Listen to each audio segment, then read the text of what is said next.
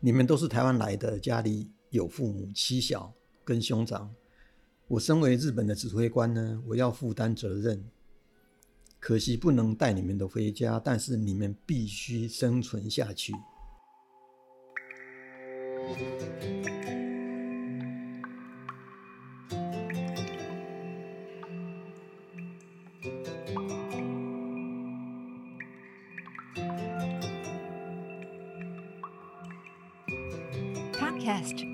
资料夹，一个夹子收一类资料；它也可以像是中药铺子的药格子，一个格子收一个故事。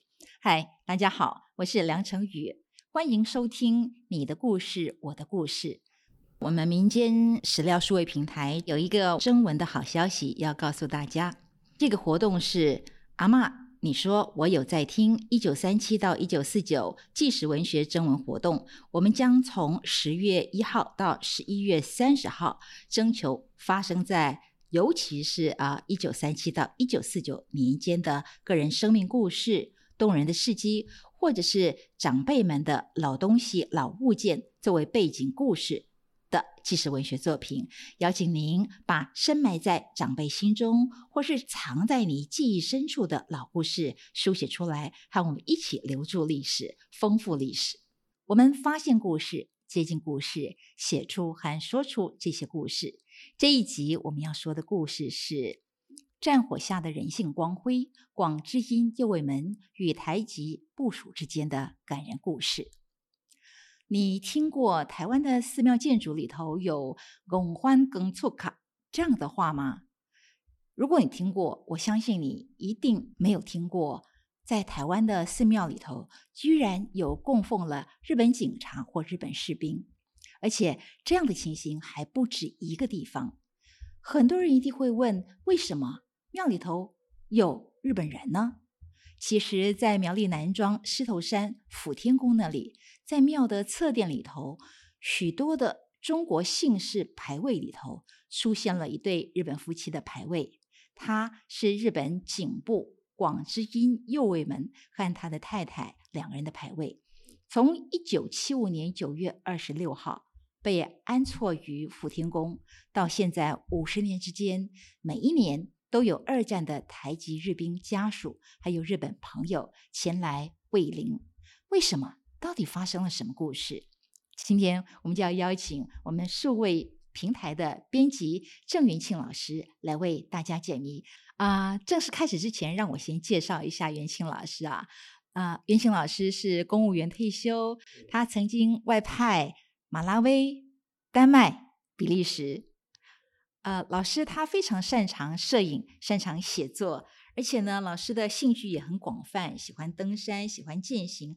老师常说，他没事呢就到处走走路啦，爬爬山，回来就写写游记。嗨，云清老师好。你好，大家好。云清老师，我记得有一次我们民间史料数位平台的伙伴们在讨论，呃，二战期间日本人在台湾的足迹。那个时候，云清老师曾经提供了一个线索，就是在苗栗狮头山有一个福天宫。里头有广西右卫门的这一位日本人的这个牌位，能不能说明一下这个福天宫的相关情形？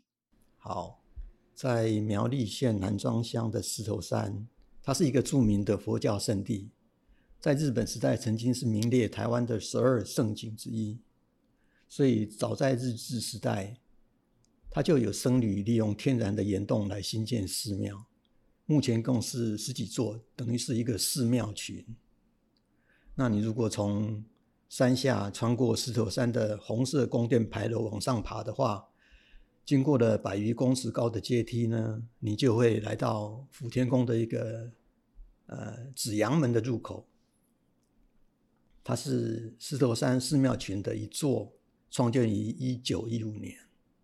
其实它是主主要的是侍奉地藏王菩萨。然后配饰的天上圣母这些神明，是一座三合院的建筑，坐北朝南。然后它屋顶上的剪帘非常的精美。就在福天宫右侧的厢房阶梯式的层板上呢，安放着许多的牌位。在一个比较低的位置上，就是广智音右卫门夫妇的牌位。所以老师，你有亲自去福天宫现场看？是是的，是的。他那个牌位上面写着，有点奇怪，对我们中文来讲，他写的是“天生院法真佛道居士神位”，这个是指的是广知。另外的是净莲院台玉庙往清大士神位，这个是指的是他的太太富美。所以是夫一对夫妻，一对夫妻。他的左下角就有记载他们两个夫妇的姓名，然后在牌位的另外一旁还有一个木刻的诗歌碑，就是用日本的文字，用日文来叙述牌位安装的始末。所以在那个景象里面，你可以看到，在众多金漆的中文。姓名里面呢，广之的牌位它就有显得并不是太显眼，因为它没有上金漆。牌位前方还放了一个小圆罐跟日本绸缎包装的盒子，这个是蛮特别的，一般人可能不知道什么。但是呢，经过向寺庙的服务人员询问，里面放的就是广之他在菲律宾马尼拉自杀地点的土壤以及。他的太太富美的死后的衣冠，这个大概就是现场大概的情况。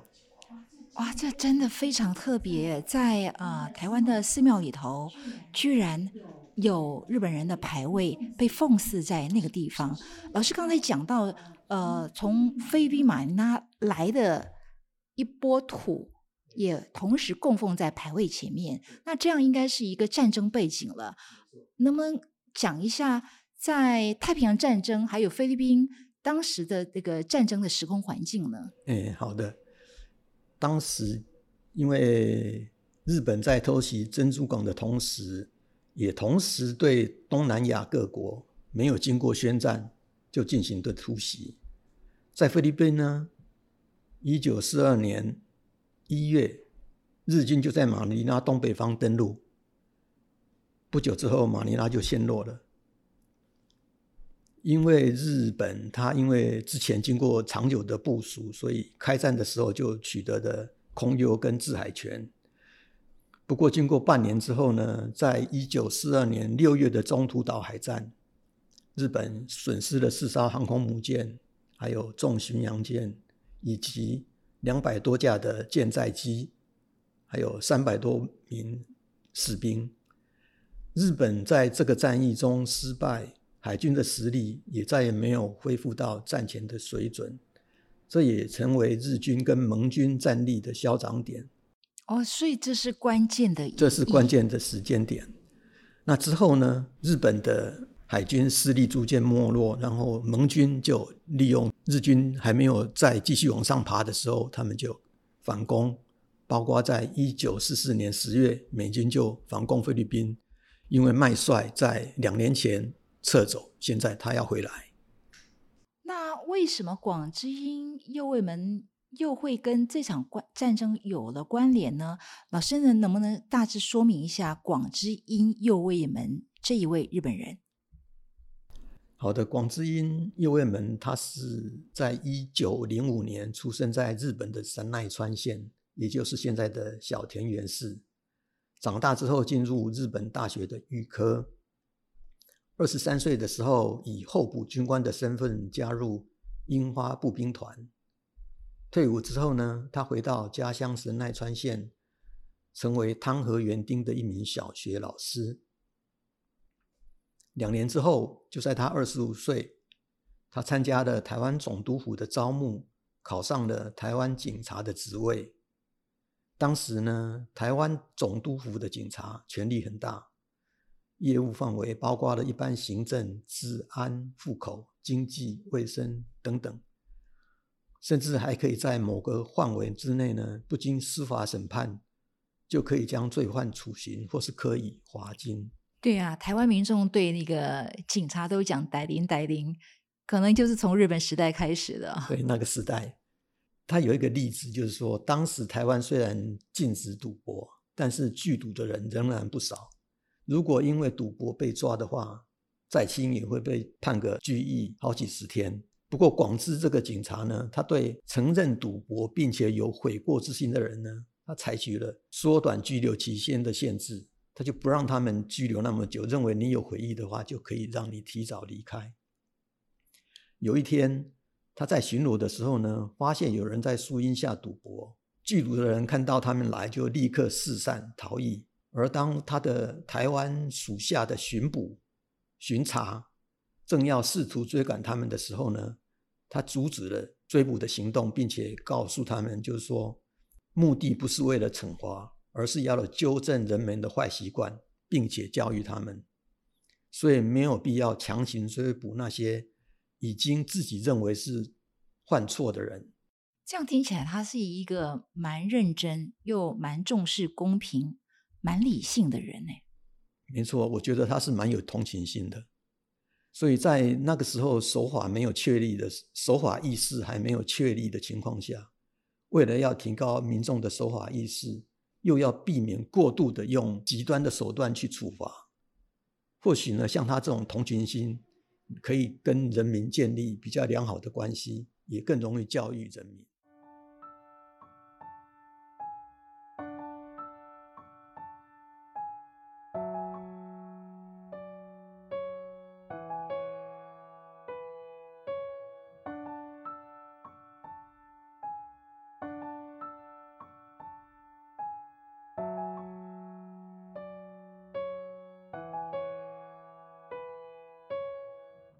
那广志在台湾担任了十二年警察之后呢，就是在一九四二年，他三十七岁，已经晋升到警部的职位，也就是说，比最高阶的警察还要低一级。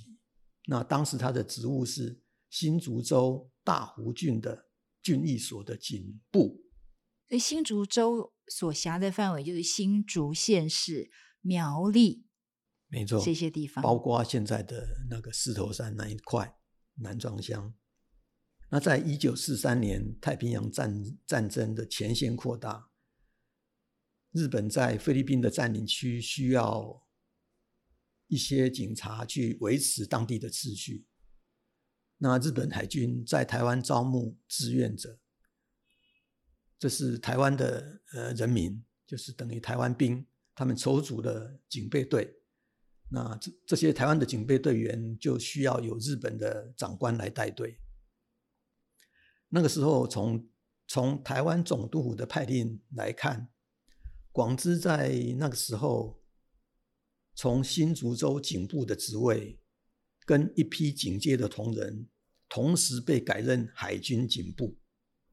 哦，说到这儿，我插一下，也就是说。从老师刚才所叙述的，广之之前在日本本国的时候是呃这个从军，然后之后回到学校当了小学老师，然后再报考警察，因为警报考警察获得录取，因此他来到了台湾。而警察这个工作在呃殖民时期的日本其实是受到敬重的工作。对，所以他原来是警察。可是现在因为需要，所以他变成军职。这个转换，一般人一般的人可能想象不到。但是我猜可能是因为你的警察，但是因为已经全国总动员了，即使警察你为因应需要，你也要去服军职，所以他就被改成军职，然后带领刚才讲的这些台籍的警备队员去菲律宾。那这些警备队员总共有五百位，是台湾的志愿的警警备队员。他们最初的职责只是运送物资、补给，还有控制战俘。因为那个那边在马尼拉旁边的一个机场，有大概六百位的战俘正在工作。那广资的部队的呃警备队员就负责监视，所以就是战俘监视员这样的角色了。可能不是，因为他们的阶级比战俘监视员还高，所以他们不是我们平常说的战俘监视员。他们应该比战时战俘监视员的职位还高一点。哦，呃，到了一九四四年的十月，美军反攻了嘛？那又后来一九四五年一月登陆吕宋岛，呃，美军直接压迫到马尼拉，双方进行了巷战。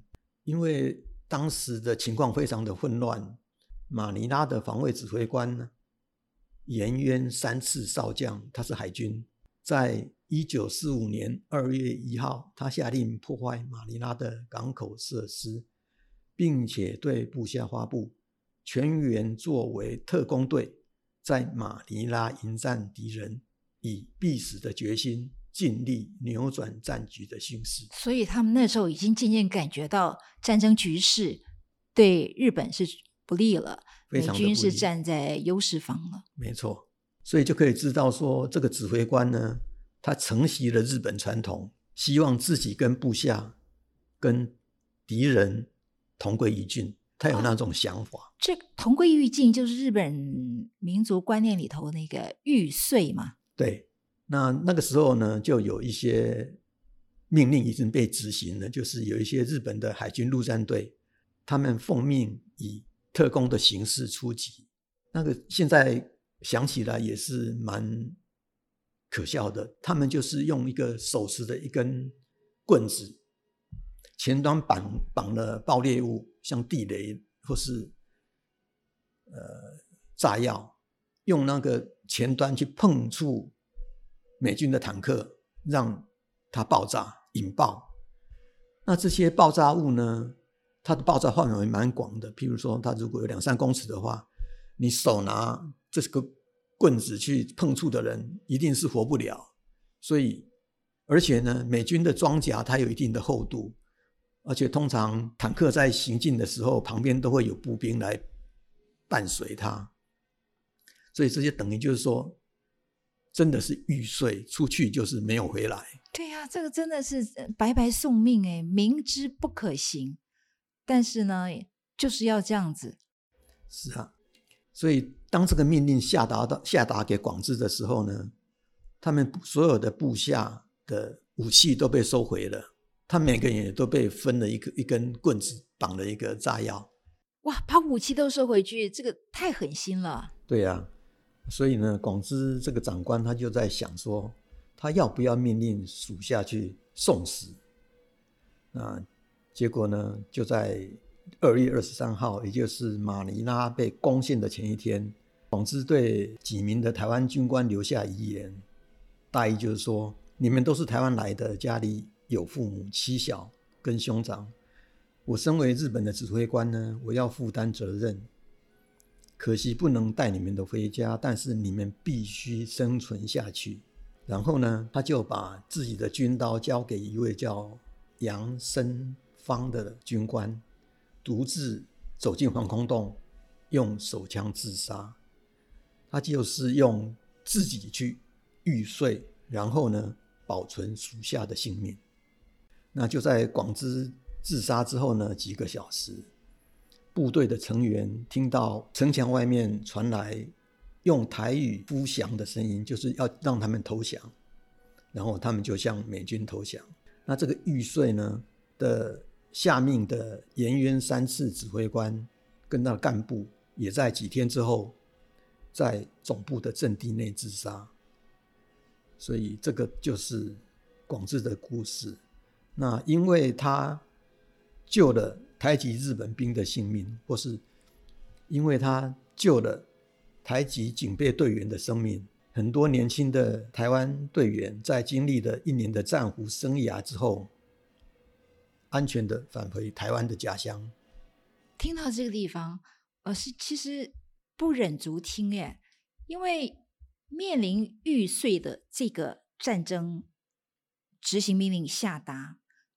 作为军人的广之英右卫门，他是不能抗命的。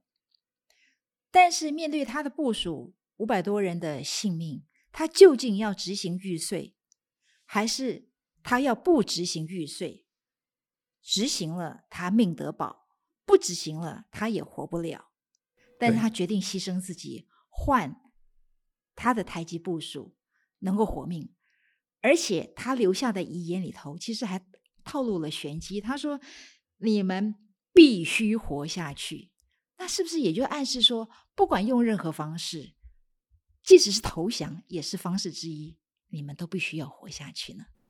日本人是日本的军人是没有投降这两个字的，就我们现在理理解那个时候的情况。但是我想，广志的体内应该留着多少都留着日本武士道的精神。他自己觉得一定回不了，活不了了。但是呢，他却不愿意执行让所有的警备队员都死亡的命令。其实现在想想，其实他如果死了，台湾的警备队员其实也不一定能够活活得了。不过呢，就是因为他的一念之间，让台湾的警备队员有这个生存的机会，而实际上也让这些台湾的警备队员保存了性命。真的，这真的是在玉碎的压力挣扎之下，我们看到了战火之中仍然有人性光辉。老师，那呃，为什么广之音右卫门他之后会被供奉在这个福天宫这边呢？诶，当时一起去马尼拉的警备队员里面有一个住在苗栗南庄的刘维天，他在二十一岁的时候，认为早晚都会被征召入伍，就自愿加入海军警备队，并且随着广之去菲律宾。他们离开台湾的航程途中呢，还遇到敌方的潜艇，护航驱逐舰被击沉了。不过幸好载人的船只没有事情，所以他们平安抵达。这些警备队员到了马尼拉之后，经过一个月的基本训练，然后再经过一个月的陆战训练，就被派到刚才刚才讲的，他们去担任看守美军战俘跟负责运补的工作。不过后来，因为上面上级的命令让他们去戍守、去防守马尼拉，所以才会有刚才讲的那些情节发生。那他们回到台湾，战争结束之后，刘伟天也没有想说要，当初也没有特别想说要帮广之来安放这个牌位，而是在。一九七六年，他们回到台湾三十一年之后，距离中战三十一年了。距离中战三十一年，他觉得他应该要把当年的恩情付诸行动，他就联络以前军中的同事，在苗栗南庄的福天宫安放广志的牌位，并且在那一年的九月二十六号举行纪念会。哇，这也是一个非常。有异形的举动，哎，但我很好奇啊，就是刘维天啊老先生，他作为当时是日本人的身份去参战，好，在呃一九四六年回乡以后，到一九四九年国父来台。他要在很短的时间之内去切换他的身份认同，因为他他曾经一度是日本人的身份，然后呃是参战的台湾兵，之后他是中华民国国民的身份哈。所以如果他决定要设这个牌位的话，他是要在当时戒严的时空环境之下去迎接一个曾经的敌军政府的军人。之牌位，嗯，那这个是很不符合当时的社会气氛。我想当时应该也不太有人能敢声张或做什么样子的决定吧。没错，因为在那个时候，呃，正好是非常紧张的时候。对。那刘维天他后来的故事有什么发展吗？所以就在呃三十一年之后，他就设立一个牌位。那刚才提到戒严，因为戒严时期蛮长的嘛，哈，那是不是因为戒严才让他没有去执行那个行动？这个也是可能性之之一。但是我想，另外还有一个可能，就是说，外国人他如果在台湾死亡的话，经过一定的法律程序，他还是可以被安葬祭拜的。另一个原因，我想可能因为是广知他不是在台湾死死亡，你要去安放牌位，没有办法经过一定的法律程序。我想是这样，不晓得是不是直接跟戒严有关呢？但至少那个社会气氛他是感受得到的没错的。没错。那在安放牌位之后呢，第二年，这些旧的同事还去到日本，在广之家的墓地树立了一座宜德彰显纪念碑，刻上广之的事迹，而且呢，持续安排广之的日籍亲友每年都组团来南庄祭拜。那刘维天他是个有心人，在一九八三年的五月，还特别前去马尼拉王城区的圣奥古丁教堂附近的城墙，也就是广之自杀地点的附近，在城墙旁边没有砌砖的地方，收集了一点点的泥土，代表就是说这是广之在那边过世，有点类似骨灰的意思。他把这些泥土呢，一部分交给了广之的遗孀富美。哇，他真是一位有心人呢。对，而且还将另外一部分呢放到装那个小泥罐，放到广智的牌位前面，就听起来非常感人。所以袁行老师，刘维新先生他一九七六年啊、迎奉广智右卫门的牌位在啊、福天宫，到他二零一三年以九十一岁高龄过世，这三十八年将近四十年的时间，他是年年不间断的透过行动具体表达他对广之印右卫门的啊、思念恩情。所以双方都是有情有义的人。那为什么在福天宫广进右卫门的牌位上会有太太的牌位一块合祀呢？呃，他的太太在一九八九年过世之后呢，刘维天也在征得家属同意之后呢，将他的太太的名号并入广之的牌位，并且摆放太太的衣冠盒。所以你如果去福天宫看他们的牌位，你就会发现广之牌位的文字布局感觉不是很平衡，因为那是后来才加上去他太太的名字。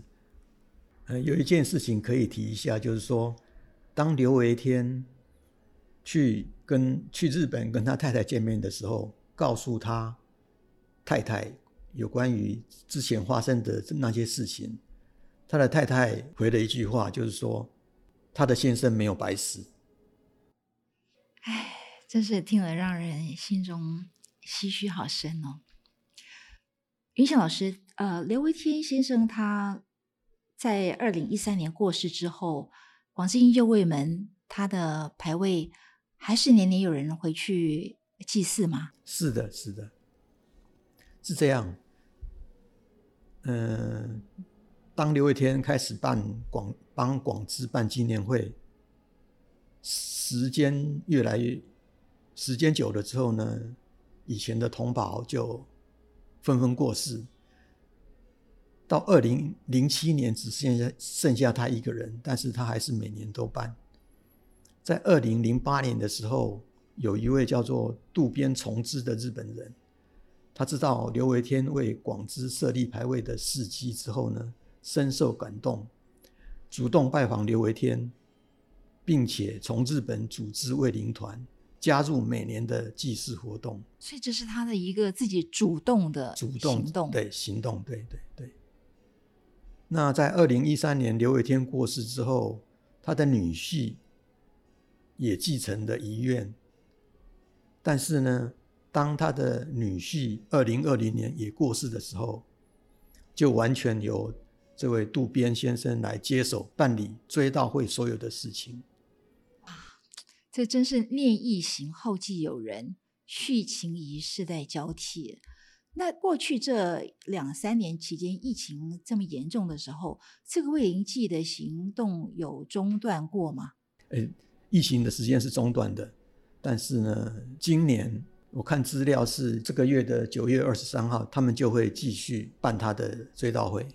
啊、所以也就是说，每一年的九月，一般过去九月二十六号前后为多，今年是九月二十三号。我猜是在那个时候的某一个周六或是周日。是，云老师，那台湾的各地其他庙宇也有类似这样奉祀日本人的情形吗？有有的有的。台湾的民间信仰要，因为日本人也是人嘛，那在台湾的民间信仰里面，要能成为神，必须被侍奉，你必须要对社会民众、社会大众有贡献，然后不寻常的往生，就是不是正常的过世，不寻常的往生，不是不平常的往生，然后还要有一些托梦的行为，或是显灵，还要经过玉皇大帝的赐封。才能够成为神。刚才讲的广之，他并没有成为神，但是呢，有些日本人他是被台湾民众奉为神的。大家比较常听到的就是台南飞虎将军三浦茂丰啊，对对，台南区飞台南安南那个地方有一个飞虎将军庙，对对对。哦，这个故事很神奇，老师您能不能描述一下？那个时候，美日两国的空军在。台南一个叫海尾寮的地方上空，他们交战。二十一岁的三浦茂丰，他驾驶的战机，尾巴被美军击中。他为了避免飞机坠落人口稠密处造成重大伤害，他并没有立刻跳伞，他还继续飞往海边。跳伞之后呢，却因为他的降落伞被美军击中，整个就掉落身亡。但是在战争结束不久，当地却经常发生灵异事件。就传说有位身穿白衣帽的人流连在山浦坠落的附近，徘徊不去。然后当地的村民就请示有一座朝皇宫的保生大帝，然后知道是阵亡的山浦他显灵，要求在当地继续待着。那民众感念他的牺牲自己、保全乡民的义举，就在一九七六年。为他建了一个寺庙，并且将他封为飞虎将军。这个事就是飞虎将军的故事。真的是战火下，仍然时时处处的可以看到人性光辉，在幽微的地方闪闪发光啊！云翔老师，最后我想请教您啊，看到这一些啊，台湾人奉祀日本人的庙宇，您有什么样的感想吗？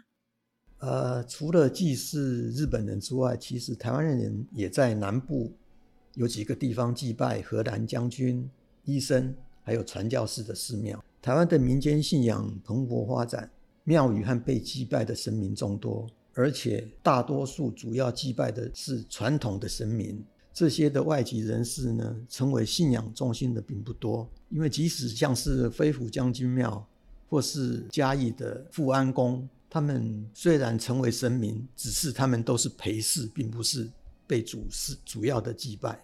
所以以我来看呢，相较于传统的神明，外国神明的神格化并没有太强。在台湾民间信仰的脉络之下呢，他们经过占卜之后成神的过程，有了在地的色彩。虽然他们被奉在庙里，但是主要的还是台湾一些主要的神明。或许这种现象。可视为跟外国人士接触，或者受到外族统治之下，常民百姓在某个事件或某段时期，抱着感恩心情的一种外在的表现。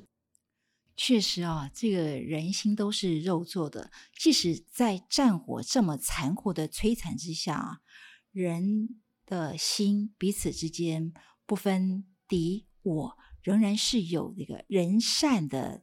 部分彼此是相通的。我们这一集的节目非常谢谢郑元庆元庆老师为我们呃详细的说了在苗栗狮头山福天宫所供奉的一位日本人一对夫妻他们在二次大战的时候感人的故事。二次世界大战尾声，在一九四三年间，随着太平洋战争战线持续扩大。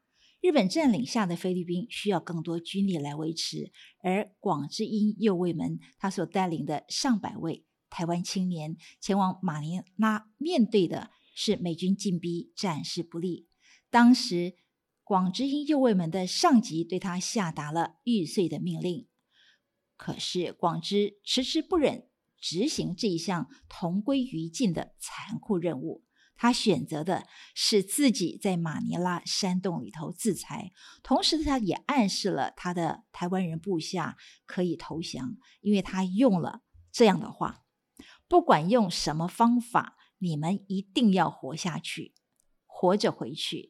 那一年他不过四十岁，而他家乡的孩子只有九岁。如今在日本的茨城县取手市红金寺。的墓园里头，广之家的墓旁边有一个碑，碑上刻着“呜呼壮烈，一人广之音右卫门”，而立碑的是前台湾新竹州景友会。同样，在台湾，我们狮头山的福田宫，广之夫妇的牌位，年年都有人在九月间前往慰祭缅怀。时光流转，距离二战结束已经将近八十年了。虽然只有少数人知道这段故事，但是往事并不如烟，因为战火下面的人性光辉永恒不灭。同时呢，也透过云庆老师对于这一集的啊踩踏解说，让我们更深入的知道了这个故事。再次谢谢云庆老师，谢谢。发现故事，接近故事，说出和写出故事，成为你的故事，我的故事。您今天所听到的故事，在我们民间史料数位平台一九三七到一九四九上面会有更多更详细的内容。您可以上网站、脸书和 Line 读到更多更完整的故事。当然，也欢迎提供您所知道的老东西、老故事给我们。下次见喽！